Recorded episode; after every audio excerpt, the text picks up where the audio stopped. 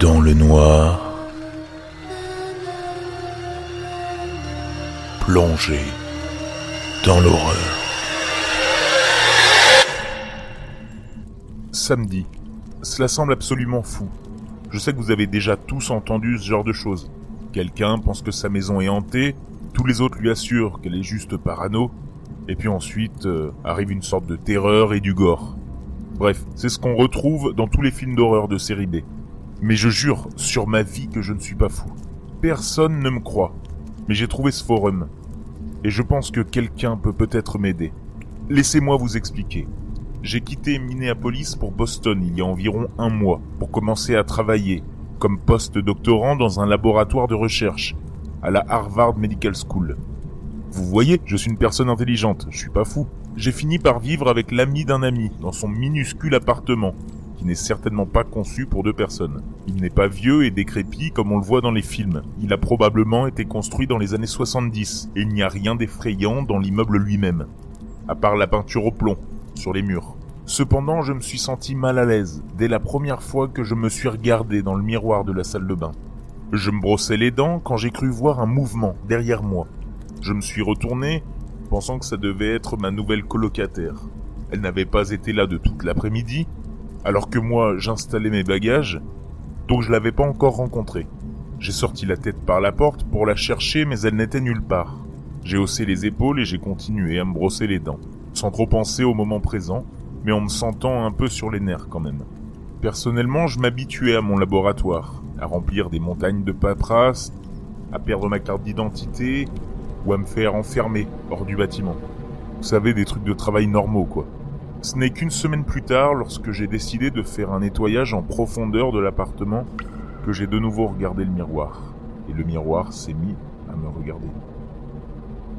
J'étais là, perché, à mi-chemin sur l'évier, et en train de frotter le miroir avec du nettoyant pour vitre, quand j'ai vu comme un mouvement, un visage dans la vitre, comme si quelqu'un se tenait juste derrière moi. J'ai eu un mouvement de panique et je suis tombé, entraînant dans ma chute tous les produits de nettoyage, dans un énorme fracas, ce qui a fait précipiter mon colocataire qui venait voir ce qui se passait.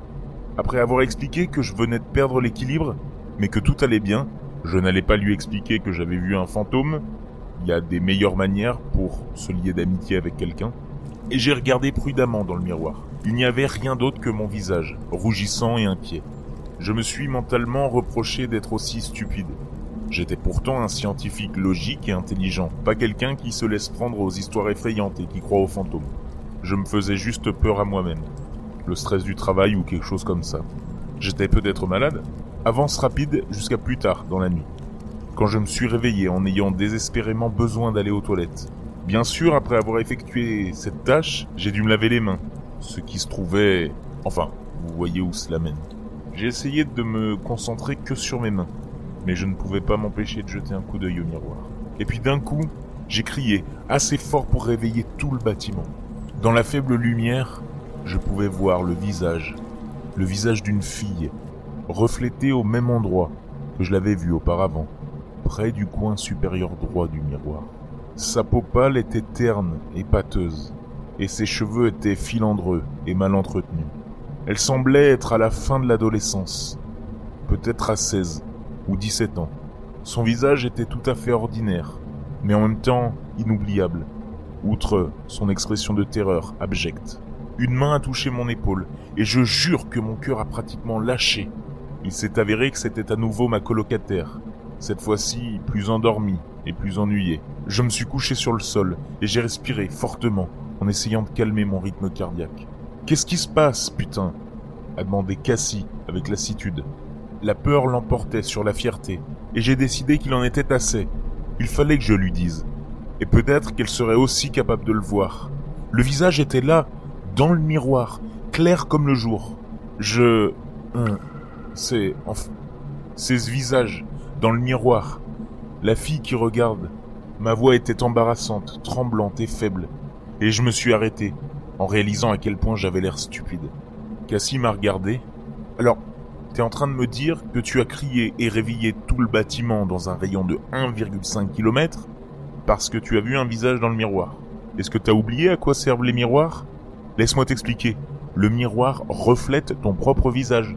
C'est ça son but. Non, non, non, non. Ce n'était pas moi.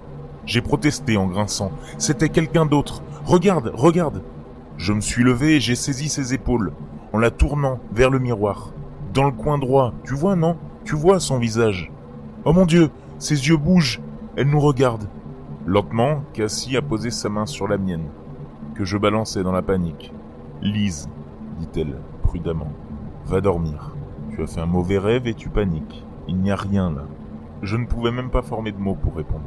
Je pouvais voir la fille dans le miroir, claire comme le jour, juste à côté de mon visage. Ses yeux étaient dirigés, fixés vers moi, mais elle clignait lentement des yeux, et ses narines s'évasaient légèrement lorsqu'elle inspirait et expirait. Comment pouvais-je voir des choses ou les inventer? J'ai dû perdre la tête. Je me suis glissé dans mon lit et j'ai sangloté, sous mes couvertures, jusqu'à ce que je m'endorme.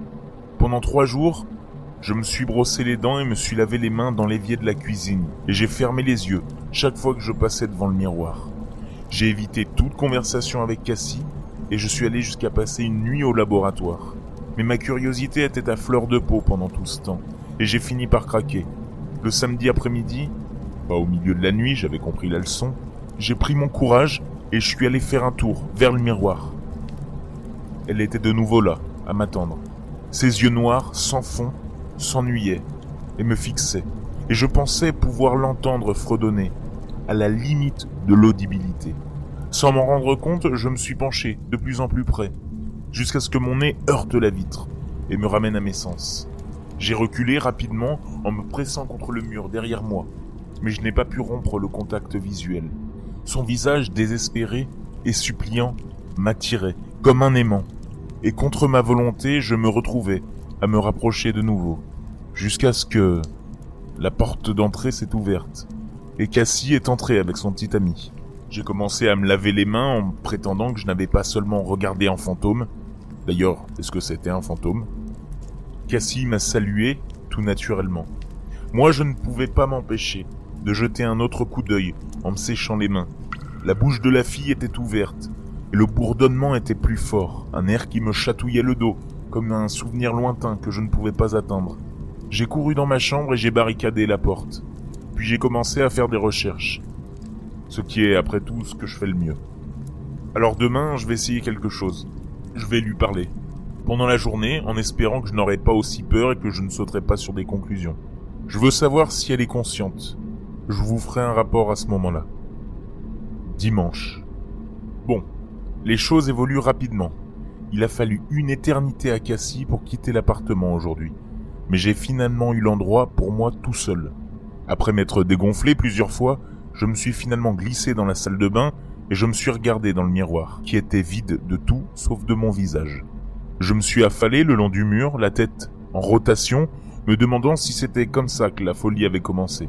J'ai passé la journée à regarder le miroir de la salle de bain, en divaguant, en divaguant sur les fantômes qui fredonnaient. En parlant de fredonnement, je me suis figé. Je pouvais l'entendre à nouveau. Lentement, je me suis écarté du mur pour regarder fixement le miroir. Elle était de retour. J'étais tellement soulagé. J'avais raison, elle était vraiment là et en même temps j'étais fou de terreur. Il y avait un fantôme dans mon miroir. Sa bouche était plus grande aujourd'hui, et le bourdonnement était plus fort. C'était ma chance de lui parler, et puisque ses cordes vocales fonctionnaient apparemment, peut-être qu'elle me répondrait. Je me suis raclé la gorge de manière inefficace, en m'étouffant, et je lui ai dit Salut. Le bourdonnement s'est immédiatement arrêté.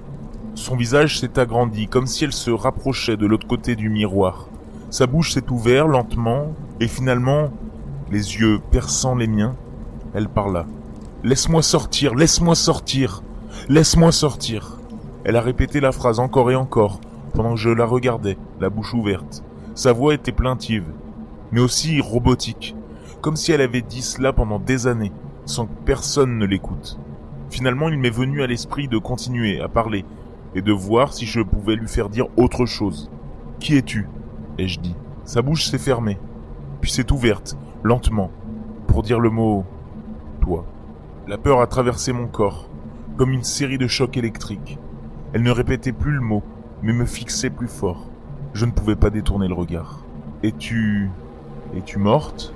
Je gémissais. J'avais perdu tout mon courage. Elle m'a souri. Tu es mort? Super, maintenant je parlais à un miroir qui reflétait mes paroles. Mais elle a continué. Toi aussi, tu le seras bientôt. J'ai ouvert la bouche et j'ai réalisé que je ne pouvais pas parler. Moi je serais bientôt mort Ça ne pouvait pas arriver. J'ai refusé de me laisser effrayer par un fantasme de mon imagination, me disant que je mourrais bientôt. Une réponse furieuse a bouillonné dans ma gorge. Mais avant que je puisse la cracher, son visage s'est effacé de la surface du miroir. Et tout ce que je pouvais voir, c'était mon visage, une fois de plus. Je ne sais pas quoi faire maintenant. Dimanche soir. Je peux l'entendre de ma chambre. Elle fredonne, ou elle répète.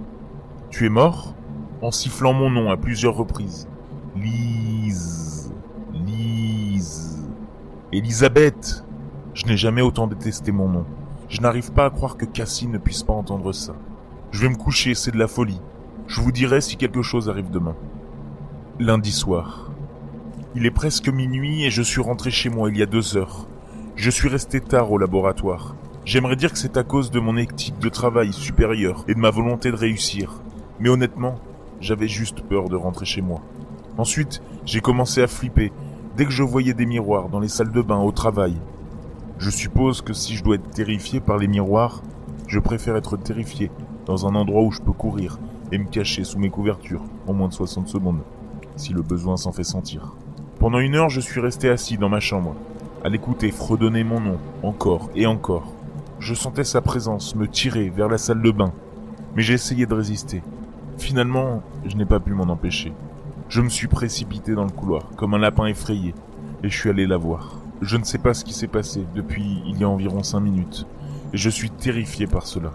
Je ne me souviens pas du temps qui s'est écoulé, mais ce qui était sûr, c'est qu'il était beaucoup plus tard, et j'étais assis en tailleur, sur le lavabo, mon nez contre son nez. Il m'est soudain venu à l'esprit que je ne pouvais pas voir mon propre reflet dans le miroir, seulement le sien. Ce choc a été suffisant pour me propulser hors de la pièce.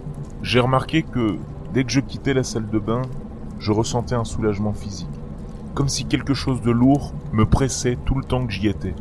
Mais d'une certaine façon, cette attraction magnétique continue de me tirer vers l'arrière. Mardi. Je n'ai pas pu aller travailler aujourd'hui. Elle ne voulait pas que j'y aille. Je me suis assis avec elle toute la journée. Elle a fredonné mon nom. Mercredi. Elle veut que je la laisse sortir. Je ne sais pas comment. Quand je lui ai demandé, tout ce qu'elle a dit c'est ⁇ Tu le sauras bientôt ⁇ Jeudi. Je pense que j'ai besoin d'aide.